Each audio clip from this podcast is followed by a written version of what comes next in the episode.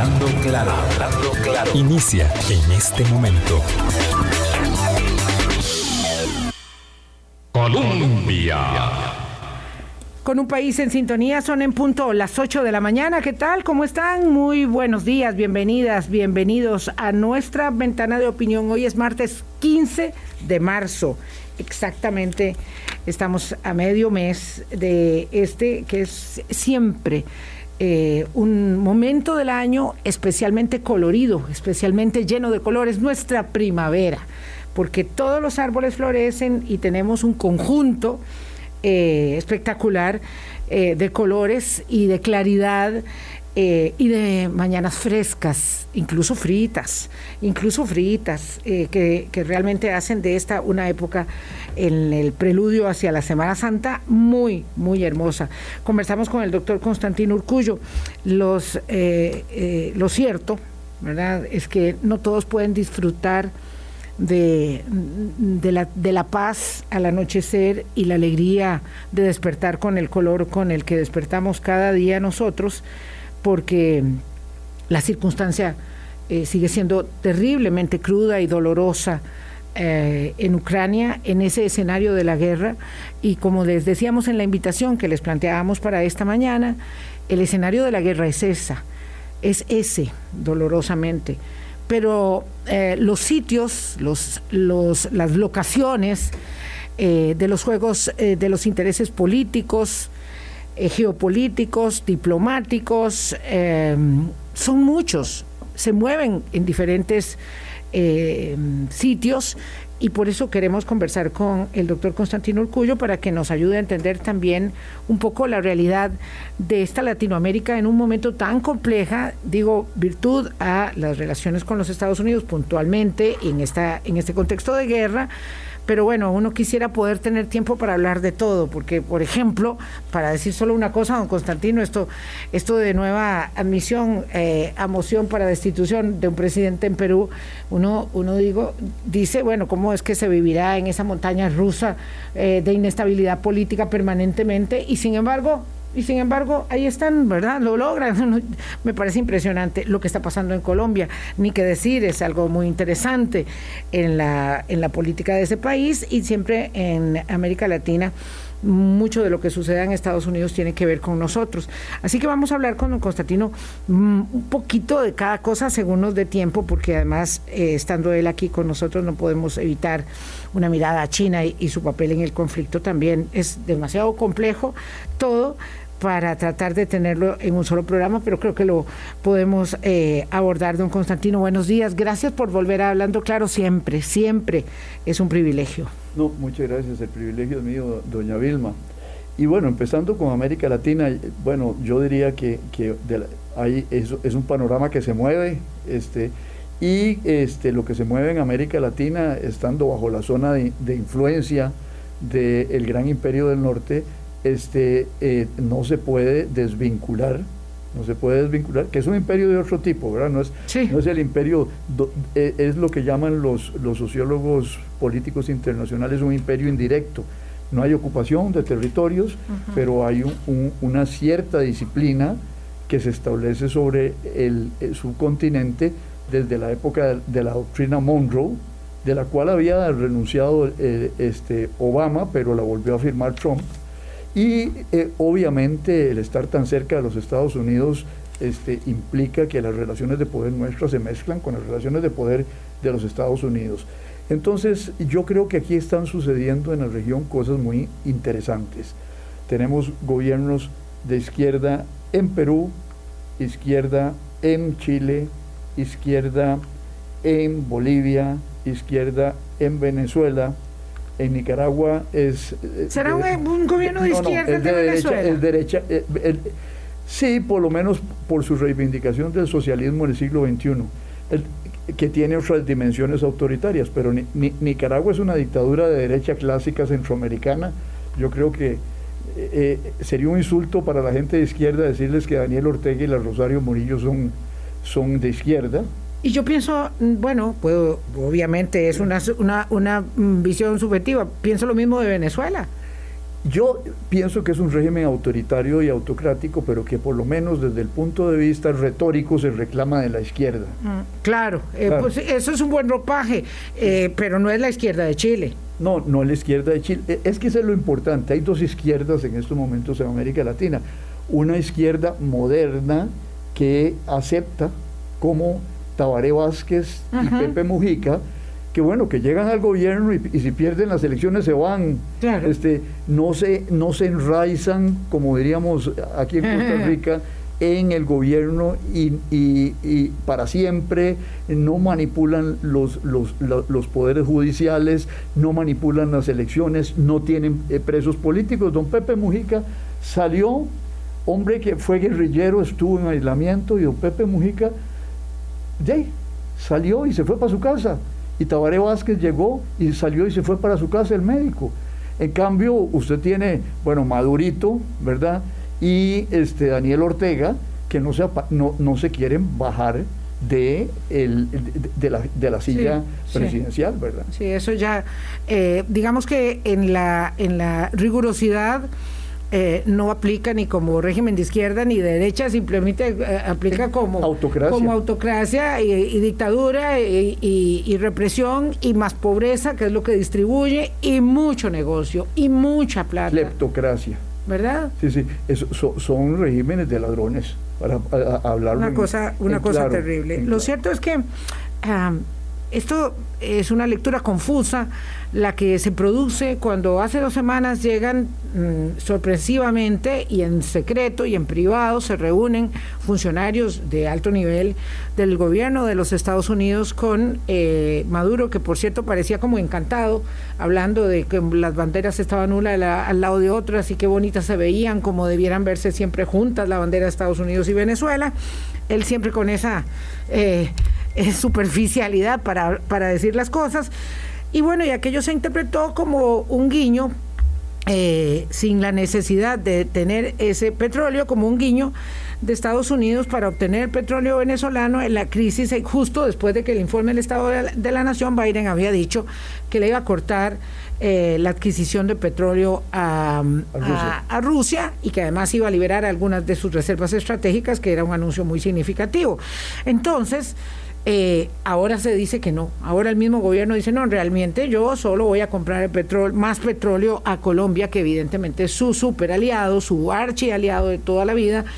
Yo le voy a comprar el petróleo a Colombia, pero se leyó en un momento dado como un guiño y un acercamiento, no puede ser de otra manera, con Venezuela, que además liberó a dos estadounidenses que estaban eh, capturados desde hacía mucho tiempo en territorio venezolano. Doña Vilma, esto más que el petróleo es un juego geopolítico muy importante. ¿En qué consiste ese juego geopolítico? Figúrese usted que unas, unos días antes habían pasado por Venezuela, Nicaragua y Cuba el viceprimer ministro ruso, Borisov, y días después pasó el presidente de la Duma, el Senado ruso. Y el, viceprimer ministro Borisov este, anunció en Nicaragua de que iban a ampliar la ayuda militar. Venezuela tiene este, equipos militares rusos y asesores rusos para su ejército. ¿ah?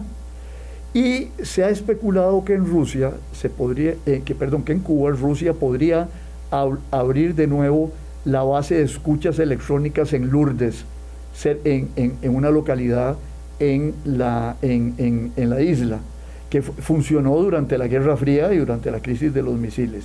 Entonces, ¿En una isla? ¿Qué? En, una isla de No, no, no, es en la isla de, en la isla de Cuba. Creo que es un poquito hacia el oeste. Ah, ok, dentro del mismo territorio. Del mismo territorio cubano.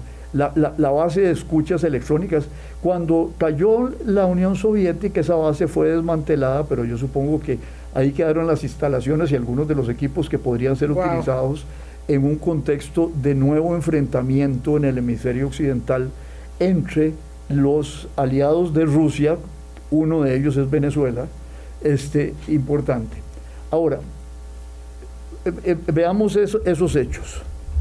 Este, Rusia viene acá, ha estado acá en estos países, Em, y ocurre, esto, esto es lo que eh, eh, los, los, norteamericanos han definido tradicionalmente como su patio trasero, el traspatio, el backyard. Los rusos tienen un concepto más o menos similar para definir su patio trasero. En el Cáucaso, en Ucrania y en Asia Central le llaman el vecindario cercano, el vecindario cercano. Y en el fondo lo que Putin pretende con la cuestión de Ucrania es decir, bueno, esta es mi esfera de influencia, no se metan ahí y aquí nosotros hacemos y ejercemos el control que a nosotros nos corresponde. Es una especie de doctrina Monroe aplicada del otro lado. del otro lado. entonces, ¿por qué visitar a este señor? Porque es decirles, bueno, miren. ¿Por qué los estadounidenses visitar a Maduro? A, Maduro.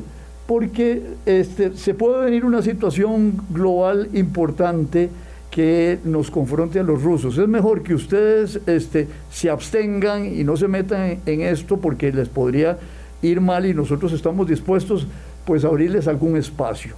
Pero hay otro elemento que es ya de carácter regional y son las elecciones en Colombia. Este domingo hubo primarias en Colombia. ¿Cuál es el resultado de las, de las primarias? La derecha se reencaucha, dice una amiga mía politóloga, este, eh, colombiana. Dice, la derecha se recaucha, ¿qué quiere decir eso? Que el uribismo se viste con nuevos ropajes bajo eh, Federico Fico Gutiérrez. Gana en las primarias una, casi más de un millón de votos. El centro de Fajardo se debilita. Y Gustavo Petro, que fue alcalde de Bogotá, eh, hoy día senador y, y ex guerrillero, hace una entrada, pero esplendorosa. triunfal. Triunfal y va adelante en todas las encuestas. Entonces, ¿qué eh, podrían estar pensando los norteamericanos? Bueno, este señor Petro, bueno, pues se ha portado bien los últimos años, ¿verdad? En el sentido de que él lo mismo lo dice en una entrevista al país de España de hace unas semanas. Dice, no, no, dice, en Colombia al día no está la revolución social, lo que está al día es la democracia. Y hay que tener democracia. Pero, pero imagínese usted lo que puede estar pensando eh, gente estilo Donald Trump. De, decir, se nos va a hacer un eje ahí, Venezuela, Colombia, Colombia tiene petróleo, este, y nosotros en una guerra mundial y vamos a tener la espalda desprotegida. Mejor hacemos los esfuerzos para acercamientos políticos diplomáticos y empezamos a hablar con esta gente para que no tener el enemigo, el alacrán en la camisa. Sí, esto, esto hay que leerlo con cuidado, ¿verdad? Porque en primer lugar lo que se interpretó de la visita de los estadounidenses a Venezuela era que tenía que ver con el petróleo, ya usted lo dimensiona muy bien. Pero además, acto seguido, justo la semana posterior, ya el presidente Iván Duque, que va de salida, estaba en Washington reuniéndose con el presidente Biden. No son muchos los presidentes los que acceden al, despacho oval, a reunión, ¿verdad? Tú a tú. Y por supuesto Colombia es uno de los que tiene el espacio asegurado. Y sobre todo salientes. Y claro, muy significativo. Eh, y eh, el asunto es que eh, se ha desdibujado bastante la, la derecha en Colombia ¿verdad? Aunque se reencauchó, ¿verdad? Aunque, aunque esté reencauchada, aunque esté reencauchada, este, en realidad el que le fue peor fue al centro, sin duda alguna, pero sí se advierte el triunfo eh, de Gustavo Petro en este momento, aunque falta mucho, porque falta pues la primera ronda, que será en mayo, y la segunda creo que a inicios de junio. Eh, lo cierto es que este es un panorama muy interesante. Colombia lo que dice es yo tengo el petróleo para suministrarlo y ya, y tengo más capacidad porque estoy más al día con mis equipos y con mis posibilidades de producción, entonces puedo aumentar mi producción para suministrarle más eh, petróleo y el petróleo es en este caso respecto de América Latina una pieza sustantiva o apenas un complemento pequeño de las necesidades de los Estados Unidos para seguir adelante con el juego de las sanciones, eh, digo el juego en el sentido riguroso del término, ¿verdad? Esto no es para nada broma, eh, hacia, hacia Rusia por la invasión en Ucrania. Estados Unidos ha llegado a ser autosuficiente en petróleo, sobre todo utilizando la técnica del fracking. ¿Qué es el fracking? Bueno, usted explota eh, una serie de, valga la redundancia, de explosivos en rocas que contienen petróleo. Y entonces saca el petróleo de las rocas y lo extrae sin necesidad de que haya depósitos líquidos de ese petróleo. Los Estados Unidos han perfeccionado eso muchísimo. En contra del criterio de los ambientalistas este, norteamericanos, pero llegaron a ser autosuficientes en petróleo y en gas natural también. Este, ¿qué, es el, ¿Qué es el problema? Los Estados Unidos estaban importando de, de Rusia el 2% de su petróleo nada más. Venezuela tiene las reservas más grandes de petróleo del mundo. Los Estados Unidos no necesitan para llenar ese faltante del 2% de el petróleo venezolano, pero probablemente los Estados Unidos van a tener que redireccionar gran parte de su gas natural liquefaccionado hacia Europa porque aquí, le traía yo usted las, las, cifras, doña Dino. Asegúrese que, por ejemplo, Europa en estos momentos importa el 40% de su gas natural de Rusia y el 25% de su petróleo. Entonces, ¿qué quiere decir esto? Que tendrán que, cortando con Rusia, Europa tendrá que buscar otras fuentes, sobre todo el, gas liquefaccionado, lo tendrán. Y los Estados Unidos. El gran problema sí lo tiene Europa. Puede, suplirles eso, pero podrían tratar de estar llenando el déficit de esa ayuda que le dan a, a, a dar Europa con petróleo venezolano, ¿ah? o también tienen que pensar de que estos países de América Latina, en su zona de influencia especial de los Estados Unidos, no tienen que depender tanto de los buques que atraviesen el Atlántico en una situación eventual de guerra, sino que puedan acudir al petróleo venezolano. Entonces es un juego más complicado que llenar el faltante del 2% del petróleo norteamericano importado de Rusia. 818.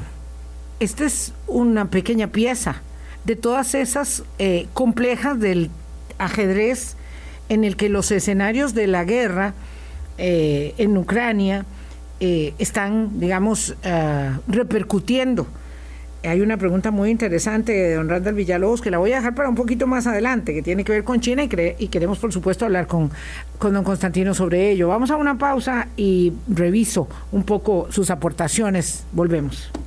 Hablando claro. Con un país en sintonía 8.20 de la mañana, don Rodolfo Molina aporta que ya Europa le está haciendo guiños a Argelia y a Marruecos para que le suplan una mayor cantidad de gas. Esto respecto puntualmente a lo que planteaba don Constantino antes de la pausa, en el sentido de que puede ser que Estados Unidos tenga que eh, mm, redireccionar un poco de sus eh, recursos energéticos eh, vitales hacia, hacia Europa. Ah, ¿Qué papel cumple Europa? Eh, primero plante, pregunto si, si, está esta circunstancia de la invasión redimensionando el papel de los Estados Unidos en el juego. Eh, uno, ¿verdad? De cara también a su propio entorno complejo y elecciones de medio periodo en noviembre, donde Biden se juega eh, pues la contundencia o no de su mandato, que no ha sido muy contundente. Eh, y segundo, entonces, ¿en qué papel queda eh, la Unión Europea? Siempre un poco mm, dependiendo de ese liderazgo, eh, digamos, de los Estados Unidos. Bueno, mire, este, la Unión Europea, si usted recuerda, la administración de Trump venía con una serie de divisiones internas sobre el gasto en defensa, sobre las relaciones con Rusia, eh, eh, el presidente Macron hablaba eh, reiteradamente, dijo en unas declaraciones a, la revista The Economist que la OTAN, la Organización del Tratado del Atlántico Norte, la organización militar, estaba en estado de muerte cerebral. ¿ah? Eso provocó un escándalo, ¿verdad? Bueno, ¿qué, ¿qué, ha pasado desde la invasión de Ucrania por parte de, los, de, de Putin? Porque una cosa son los rusos y otra es Putin. ¿Qué ha pasado después de eso. Alemania este, suspende el, gasoducto Nord Stream que iba a traer gas desde San Petersburgo hasta Berlín, hasta Alemania. Hasta pues. Alemania. Sí. Y además anuncia que va a gastar este año 100 mil millones de euros en, el rearme de su ejército. Y después anuncia que va a llevar el gasto militar al 2% del Producto Interno Bruto. Esto cambia absolutamente toda, digamos, la, política de Alemania desde la Segunda Guerra Mundial. Sí, de ante, ante una amenaza militar eh, eh, este, muy, muy evidente porque está muy cerca, ¿verdad? Claro. Está muy cerca de, de Rusia. Luego, ¿qué sucede hoy? Para ejemplificarlo con un elemento de hoy. Los presidentes de Eslovaquia, de, de, de, Chequia, de, de Eslovenia y de Polonia viajan a Kiev a entrevistarse con el presidente Zelensky. Han estado allá en la mañana este, europea y probablemente van a regresar a su país. ¿Por qué? Porque estos fueron... Es increíble eso, de verdad, es, esto es tan significativo. pero es, es significativo. ¿Qué quiere decir? que la Unión Europea, que tenía divisiones por muchos factores, este, Polonia, por ejemplo, este, enjuiciada por los tribunales de Bruselas por su respeto al Estado de Derecho y respeto al Estado de Derecho, de pronto se unen. Lo que ha hecho Putin con la invasión es unir a los europeos, unir a la OTAN ¿ah? y eh, acercar a los europeos con los norteamericanos, en, en el sentido de que, bueno, necesitan de la protección nuclear, lo que se llama el, paraguas nuclear norteamericano.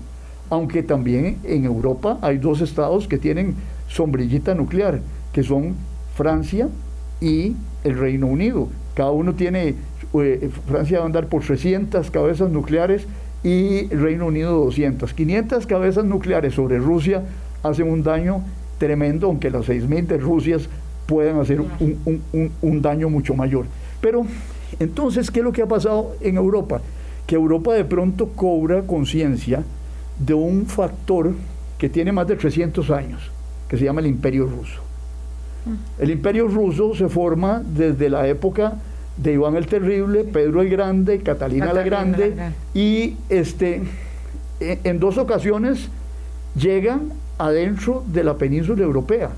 ¿eh? Llegan a Berlín en el 45 y llegan a Francia después de las invasiones napoleónicas en Rusia a inicios del siglo XIX, 1814, si mal no, recuerdo. El zar Alejandro le pasa revista a las tropas rusas en el Palacio de Versalles, doña Vilma, porque Napoleón se les fue a meter allá. Los rusos son, tienen esa paranoia que los europeos les da por invadirlos, los, los habían invadido los mongoles, pero a pesar de todo eso, forman un gran imperio, que es primero zarista, después soviético y ahora putinesco. Entonces, e, esa, es la realidad geopolítica de esa zona del mundo. Entonces, ese imperio amenaza al este, a los países de Europa Occidental. Tienen que estar movilizados, tienen que unirse, tienen que volver a la época de preparación para la guerra que tuvieron durante la Guerra Fría. Y esa circunstancia puede conducir a algo tan tenebroso, tan, tan, tan atemorizante como, como una escalada aún mayor, o como pregunta aquí don Alex Acuña, ¿será que eh, Rusia ya logró lo que podía lograr o al no poder avanzar se le va acorralando? Y es necesario, ahí yo le agrego a la consideración que hace eh, Alex, mm, don Alex, eh, buscarle una salida, una salida a este conflicto. Eh, una de las cosas que me ha interesado en la, en la prensa española era un debate de si había espacio o no para eh, la diplomacia o si era cuestión de seguir mandando armas y, y seguirse, digamos, uh, parapetando aún más cada uno de los, de los socios eh, mm, de la Unión Europea. Bueno, obviamente ahí hay que agregar ahora a un, eh, a un hermano separado, como se dice en religión, que es, que es este, eh, Inglaterra. Pero lo cierto es que hay una eh, circunstancia donde algunos creen que no hay mucho espacio a la negociación, pero los conflictos siempre bélicos se terminan con una negociación. Tiene que haberlo. O, con una guerra cruenta y conquista. Es decir, es decir, ¿cómo se termina la Segunda Guerra Mundial? Y ahí. Con un desastre. Con un desastre, pero Rusia conquista toda Europa del Este, la Unión Soviética, y conquista una parte de Alemania. ¿ah? ¿Eh?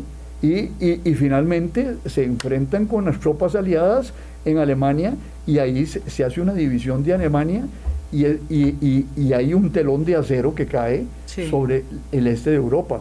Entonces, yo lo que, perdónenme la primera parte. Pero, la, pero la, historia es cíclica, eso se puede, se puede pensar en, en, volver atrás de esa manera. La historia es singular. La historia es, cada, proceso histórico es diferente.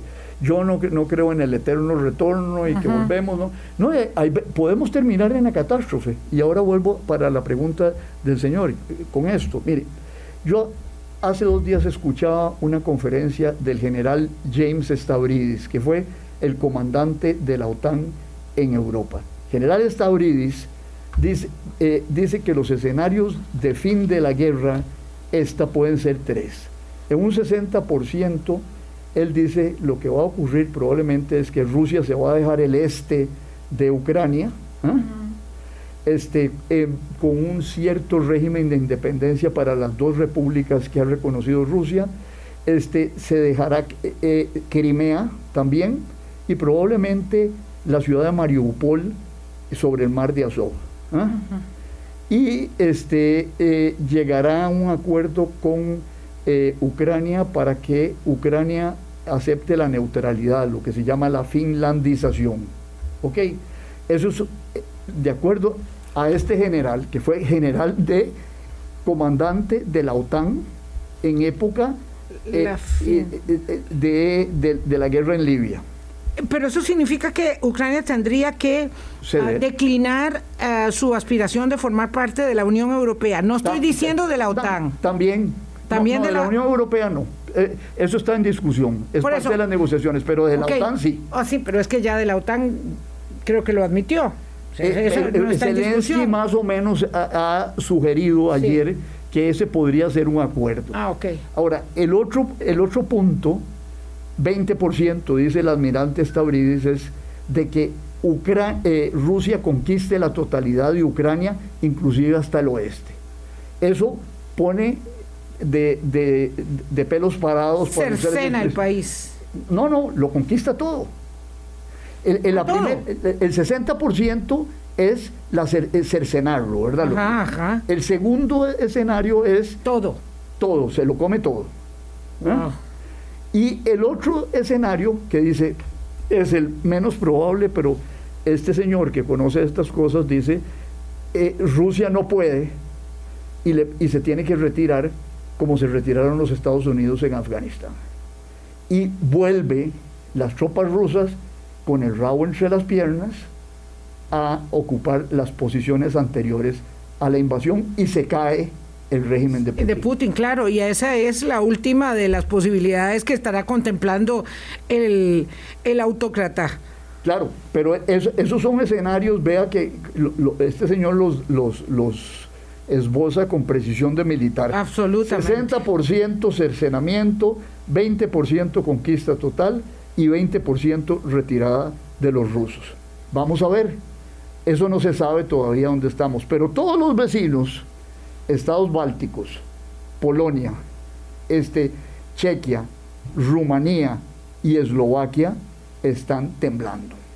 Claro. Porque, es decir, ante el escenario de la conquista, porque lo que se están planteando es, de ahí, esto, este señor, si resulta exitoso, va a querer volver a recuperar el dominio que tenía sobre los estados de Europa. no, no se va a conformar con uno. No se queda ahí en la frontera entre Ucrania y Polonia.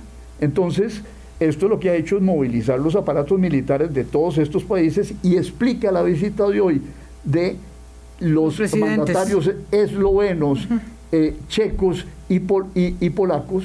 Los checos ya sufrieron una invasión soviética en 1968. Los húngaros lo sufrieron en 1956. O sea, el imperio y la zona de influencia. Y Polonia tres veces aplastado, más o tres veces aplastado. terrible. Tremendo, ¿verdad? Mm. Entonces. Vean qué interesante, porque ayer conversábamos de estos temas eh, en derivaciones digamos que, que, confluyen con Carlos Murillo, nuestro muy buen amigo, este, y hoy, digamos, adentramos en el panorama un poco más allá eh, y podemos hablar de esto todos los días, las semanas y los meses, y las cosas irán derivando eh, y encontraremos nuevas aristas, digamos, nuevas perspectivas de acercamiento, porque es muy complejo. ¿Verdad? Eh, se trata de, de, muy diversas posiciones, visiones, eh, etnias, etnias nacionalidades, culturas, identidades, ¿verdad? O sea, es muy, muy complicado. Y de pronto un país como Finlandia dice, bueno, y la verdad es que me propongo que voy a cambiar mi manera de conducirse, como lo está haciendo Alemania en, sus, en su propio sentido, o Suiza, y de pronto, claro, sí voy a considerar que quisiera entrar en la OTAN y, y, deja a todo el mundo boquiabierto, porque claro, todo se mueve. Suiza se apunta a neutralizar los bienes rusos y Suecia está considerando como Finlandia la eventualidad perdón dije Suiza y era Suecia sí. No no pero, Suiza este, abandonó, su neutralidad tradicional. la, bancaria claro. Sí la bancaria.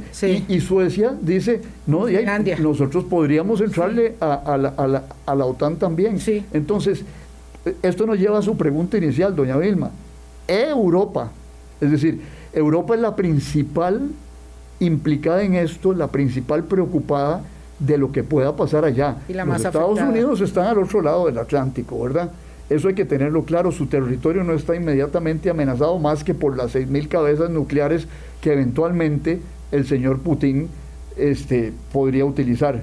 Quiera Dios que no. No, porque ahí sí que Ahí nos vamos todos. Nos vamos todos, claro, y dejamos de preocuparnos este, por lo que, por lo que debiera, debiera estar siendo un, motivo de enorme preocupación.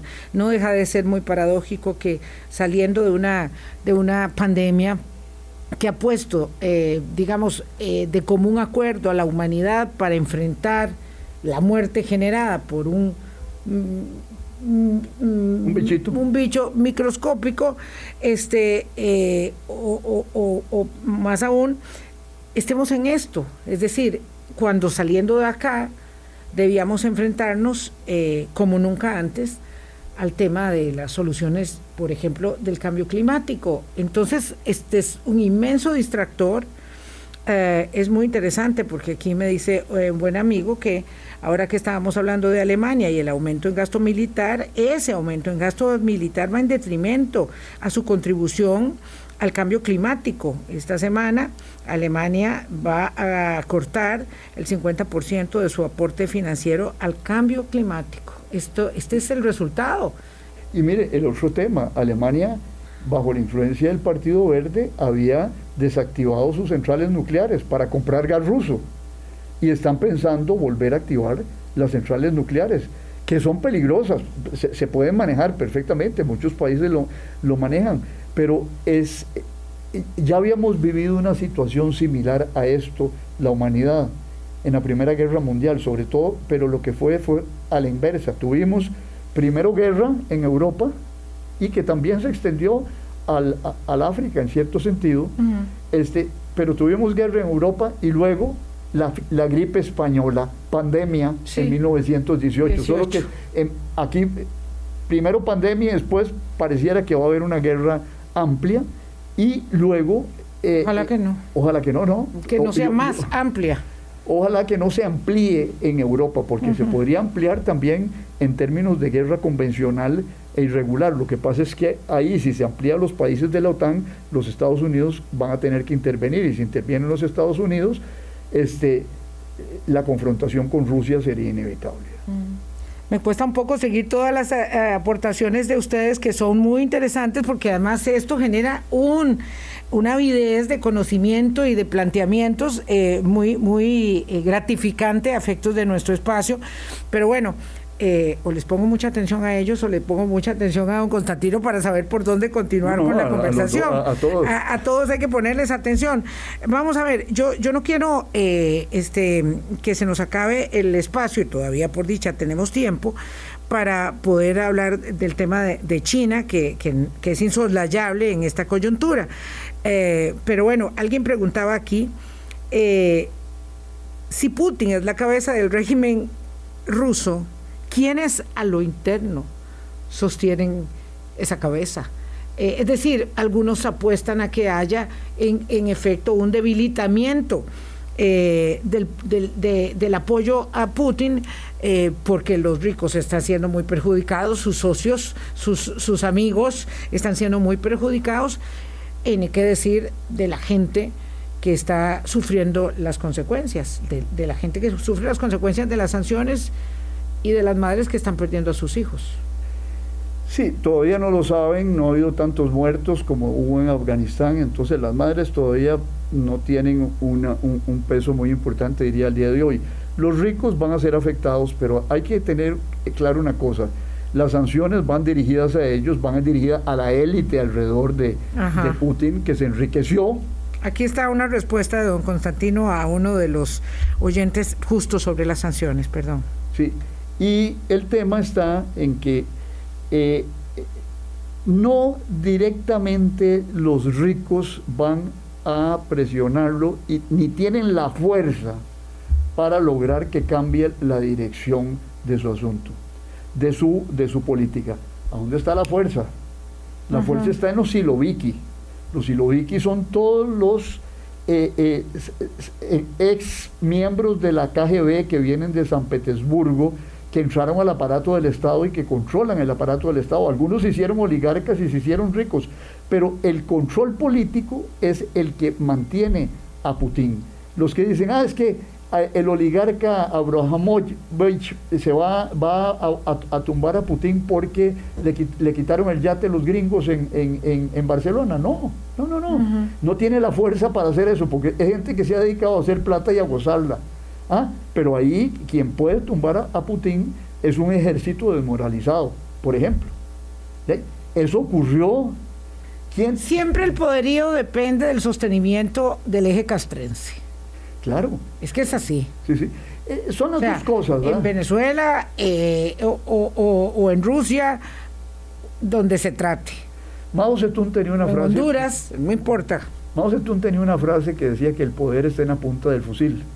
Yo digo que, que eso es cierto en cierta medida, porque también el poder está en el espacio que hay entre los dos ojos aquí en la frente. Si la gente cree en un régimen, o no cree en un régimen. Entonces se puede erosionar y eso toca a el aparato militar si se convencen de que este individuo les están matando los soldados, les están destruyendo el ejército y resulta que no logran ganar las batallas. ¿Cómo cayó el zar en el 17? Los alemanes estaban derrotando al ejército ruso en las líneas este, europeas. Y entonces el ejército ruso estaba desmoralizado y subieron hacia arriba y abandonaron la batalla y los bolcheviques tomaron el poder. Entonces, el, el, tema, Vilma, está en que yo no veo ese escenario ya. Eso es un escenario que muchos desearían, ¿verdad? Y la gente en el Pentágono eh, brincaría de alegría con solo vislumbrar eso. Eso no está ahí. El ejército está muy moralizado y Putin invirtió en, la modernización del ejército después de los 90 y la caída de la Unión Soviética, ese ejército se cayó en equipos y en modernización y con la subida de los precios del petróleo al inicio del siglo XXI lo modernizó. Y hoy día es un ejército moderno con misiles hipersónicos de última generación. Entonces ese ejército no está desmarcándose de Putin. Eso me parece a mí que hay que dejarlo muy claro. Ahora, el resultado de la guerra puede impactarlo. ¿Qué pasa cuando la guerra relámpago no resultó? lo que se había propuesto. Que se había propuesto. Ellos, ellos creyeron que era un paseíto a, Kiev, ¿verdad? y, que, y, que en unos días iban a tomar Kiev. Y bueno, ya tenemos 19, 20 días y eso no ocurre. Y probablemente lo, todo lo que uno lee sobre esto es que tomar Kiev les tomará semanas, si no meses. El hecho de que la reunión de hoy sea este, en Kiev es, es, impresionante, es decir, es una afirmación no solamente obvio del respaldo, sino de eh, la... De, la Yo controlo el territorio. Del, exacto, del control territorial que se tiene en ese lugar para que vayan ahí mandatarios de otras naciones que evidentemente han medido eh, lo que significa en términos de eh, inteligencia y seguridad las posibilidades de encontrarse en un lugar como ese, ¿verdad? Porque claro, Putin, perdón, eh, Zelensky no puede, no puede abandonar este, eh, el centro neurálgico del poder que sostiene en este momento política y socialmente a su gente. Por cierto que aquí hay alguien, porque voy con eso a la pausa, que me pregunta, ¿y por qué nosotros no hemos hablado del comportamiento anterior del presidente de Ucrania? ¿Acaso era un santo? No sé si eso intenta justificar la invasión, pero ¿por qué no le contestamos? Me parece que es intentar justificar la, invasión, porque, bueno, ¿a dónde hay tropas ucranianas en, en, Rusia? ¿A dónde hay misiles lanzados desde, desde Ucrania a Rusia? Es decir, eh, eh, puede haber diferido en términos políticos de los rusos. Bueno, vamos a ver, y le voy a, le voy a agregar a lo que me contesta el señor. Eh, no, él no está justificando la invasión, pero cree que el presidente Zelensky no es un santo y nosotros no queremos investigar eh, que este es un país, Ucrania, el más, el más rico, pero el más pobre de Europa, mientras se gasta millones en armas y experimentos nucleares, el pueblo entonces se engaña porque solo escucha CNN, Canal 7, Canal 6 y este programa. Ucrania no ha hecho experimentos nucleares, es decir, yo no sé dónde sacan esa información. Es decir, pura y simplemente, y en política no hay santos, el Señor debe, debería saber eso muy bien. Eso debe estar en las, en las huestes celestiales. Sí, los santos están a la par de nuestro Señor Jesucristo y de la Santísima Trinidad, pero aquí lo que hay son hombres que han cometido errores también. Ah, no, y además de, de, de, política armamentista y de negocio, eso pues obviamente digamos que no, no podemos reclamar aquí ninguna candorosidad, es que esto es lo que está en juego. Sí. No, y esa es la realidad de, de, la especie nuestra, que es triste, ¿verdad?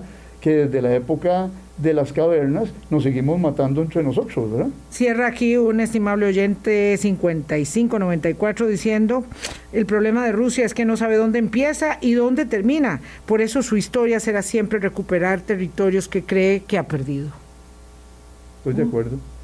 844, gracias por ese aporte interesante, vamos a la pausa, regresamos. ¿Y China? Hablando claro. Colombia.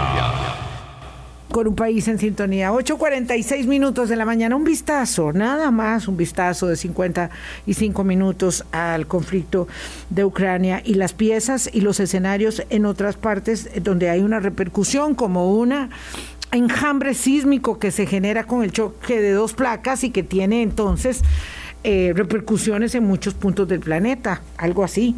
¿Verdad? Eh, don Constantino, ¿y China? Y China, por cierto, que alguien al principio del programa decía, bueno, ¿será que es la oportunidad de China de, de, eh, fagocitarse a Taiwán de una vez? Eh, y, o, yo estoy muy perdido, decía el señor, o yo estoy elucubrando mucho, porque evidentemente por eso la situación de China es tan compleja pero podría convertirse en un actor determinante en un proceso de negociación como no lo ha logrado eh, Turquía o pareciera imposible de lograr por parte de, de, un actor muy criticado en este momento que es Israel. Bueno, mire, China, el, el, momento no es para fagocitarse a Taiwán. No. este, Ahí le contestamos de una vez. Sí, China, China no va a renunciar a su pretensión a, a Taiwán, al que ve como una provincia rebelde y además Taiwán es reconocido por 13 o 14 estados.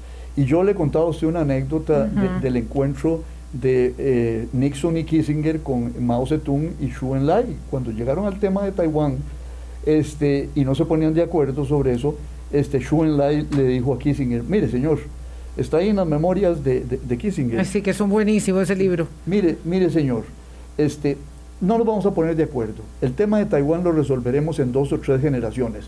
Resolvamos los temas en que nos podemos poner de acuerdo ahora. Y yo creo que, que China no va a renunciar a, que Taiwán es parte de la República Popular China. discursivamente nunca puede renunciar a eso. mientras llegue el momento. Mientras llegue el momento. Pero, pero no, es, no es ahora que va a ocurrir eso.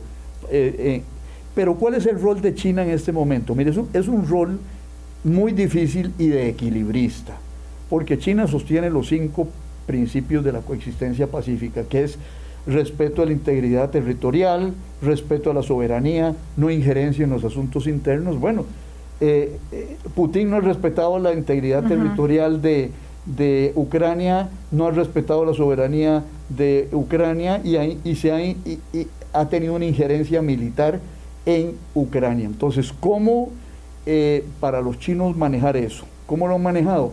Se han abstenido en las votaciones que tienen que ver con la condena de la invasión de, eh, eh, rusa en Ucrania. Se abstuvieron en el Consejo de Seguridad, se abstuvieron también en la Asamblea General de las Naciones Unidas, que condenó unánimemente casi 145 141 países avalaron en, la condena. en contra de la invasión. Entonces, China lo que... Lo importante es que se abstuvo, no estuvo a favor como los cinco parias internacionales que estuvieron a favor de Rusia. Corea del Norte y, compañía, ¿verdad? Sí. Entonces, yo lo, lo, lo, China tiene que balancear su, una política exterior de años, de décadas, donde sostiene que hay que respetar la integridad territorial. Ellos sostienen también que ellos no invaden países. La, la, operación militar que tuvieron la tuvieron en 1979 eh, con Vietnam, entraron y salieron y no se, y no se apropiaron de un centímetro del el territorio vietnamita. Entonces, ¿cómo manejar esa posición de principio de la política exterior con no condenar a Rusia? Eso es un tema. Eh, lo que han buscado es el equilibrio absteniéndose. Ahora hay gente que dice que es que lo que van a lograr es que ayudarlos financieramente, difícil, el, el, mundo ruso ha estado orientado hacia el dólar y hacia el euro. Este, y bueno, cómo cambiar al, al yuan, eso es un problemón.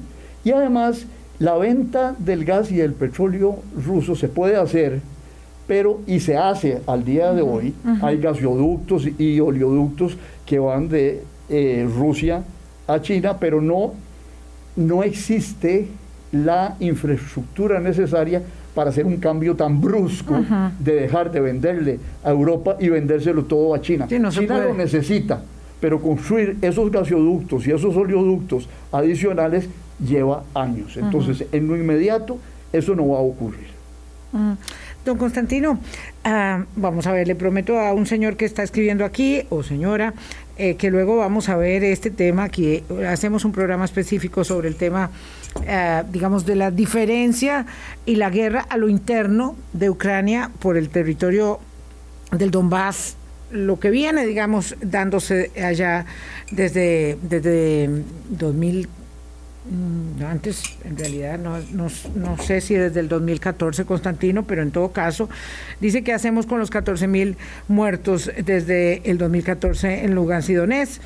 Eh, y habla ahí el tema de los nacionalistas eh, y de los eh, nazis, como les dicen, del ejército ucraniano. Eso lo vamos a ver en, en, un día en particular, porque es también una cosa muy, muy compleja del conflicto a lo interno. no es que estemos obviando esa circunstancia. Es que estamos hablando de una invasión de un país por otro, ¿verdad? Eh, y además, como usted lo dijo muy bien, Constantino, es que hay muchas nacionalidades, hay muchas identidades, hay, eh, eh, pues, a lo largo de siglos, invasiones y, y recolonizaciones. Muy complejo. yo lo que sí quería, para cerrar, que nos quedan tres minutos, don Constantino, dos, es que otro escenario que está ahí y que vamos a conversar en extenso es el de la ciberguerra, porque algunos dicen, bueno, ya pensábamos que esto podía pasar eh, y que hubiesen ataques simultáneos que alteraran, digamos, los controles de mando más determinantes de la vida cotidiana de los pueblos cuando se empezara una guerra de estas convencionales y que íbamos a ir a otro, a otro escenario eh, como la ciberguerra y eso, tal cosa no ha pasado. No, porque es que la ciberguerra es muy peligrosa, porque usted puede hacer con la ciberguerra a veces mucho mayor daño que con las bombas. Yo le ponía a usted un ejemplo.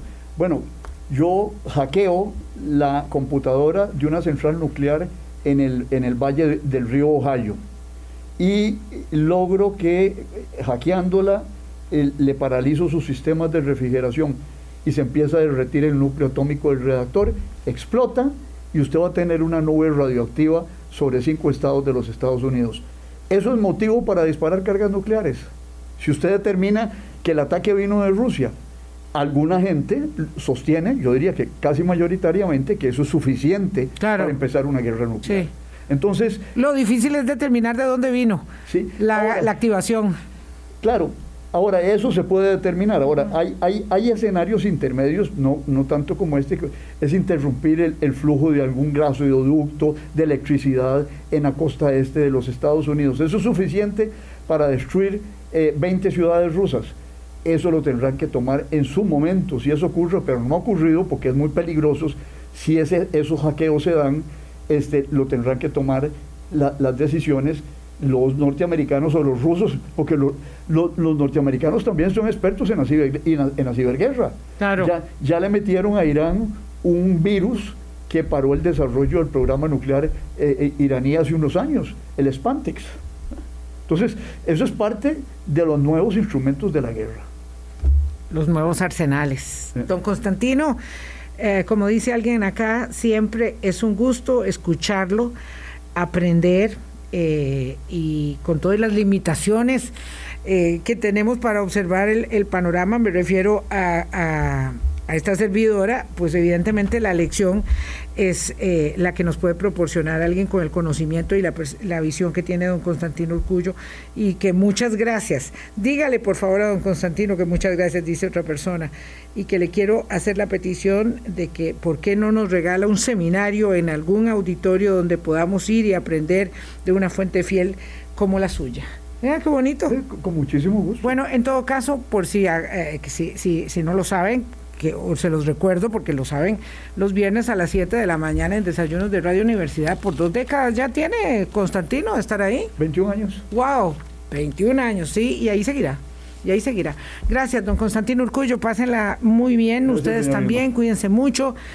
Eh, hasta mañana. Chao. Hablando claro, hablando claro.